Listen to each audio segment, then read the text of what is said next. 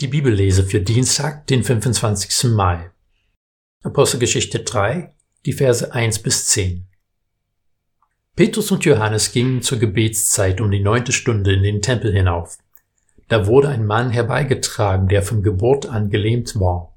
Man setzt ihn täglich an das Tor des Tempels, das man die schöne Pforte nennt. Dort sollte er bei denen, die in den Tempel gingen, um Almosen betteln. Als er nun Petrus und Johannes in den Tempel gehen sah, bat er sie um einen Almosen. Petrus und Johannes blickten ihn an, und Petrus sagte, Sieh uns an. Da wandte er sich ihnen zu und erwartete etwas von ihnen zu bekommen. Petrus aber sagte, Silber und Gold besitze ich nicht, doch was ich habe, das gebe ich dir. Im Namen Jesu Christi des Nazareers steh auf und geh umher. Und er fasste ihn an der rechten Hand und richtete ihn auf. Sogleich kam Kraft in seine Füße und Gelenke. Er sprang auf und konnte stehen und ging umher. Dann ging er mit ihnen in den Tempel, lief und sprang umher und lobte Gott. Alle Leute sahen ihn umhergehen und Gott loben.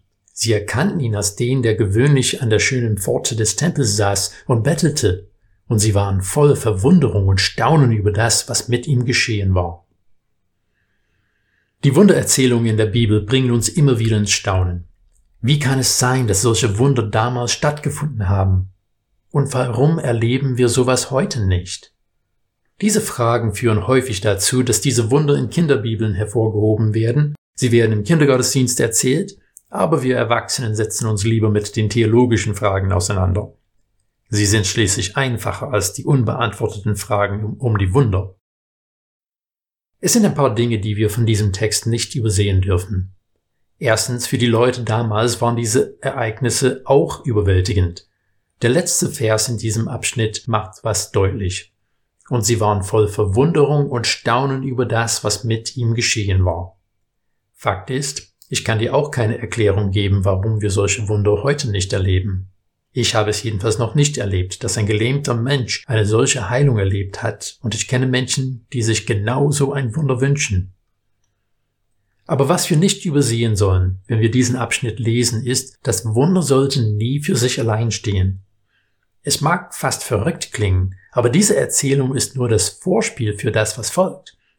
Lukas hat von diesem Wunder nicht erzählt, um Petrus und Johannes gut aussehen zu lassen, sondern um die Szene zu setzen, wie sie von Jesus vor den Bewohnern Jerusalems und vor dem Hohen Rat predigen konnten. Der gesamte Abschnitt geht bis zum Ende vom Kapitel 4 und dort finden wir den Abschnitt der Bibellese für nächsten Montag, auf den ich ganz kurz vorgreifen möchte. Wenn man in Apostelgeschichte 4, 23 bis 31 schaut, findet man die Gemeinde in Gebet. Aber sie beten nicht dafür, dass mehr solche Wunder geschehen. Sie beten dafür, dass sie das Evangelium mutig verkünden. Auf das ich nicht falsch verstanden werde. Ich glaube, Gott tut heute noch Wunder. Aber sie sind nicht der alleinige Maßstab dafür, ob Gott unter unserem Wirken ist oder nicht. Die Urgemeinde war mehr daran interessiert, dass das Evangelium trotz Widerstand verkündet wird, als dass Wunderheilungen stattfinden sollen. Ich würde es wagen zu sagen, fangen wir da an.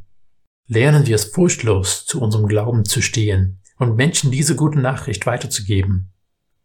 Dann werden wir wirklich Wunder erleben.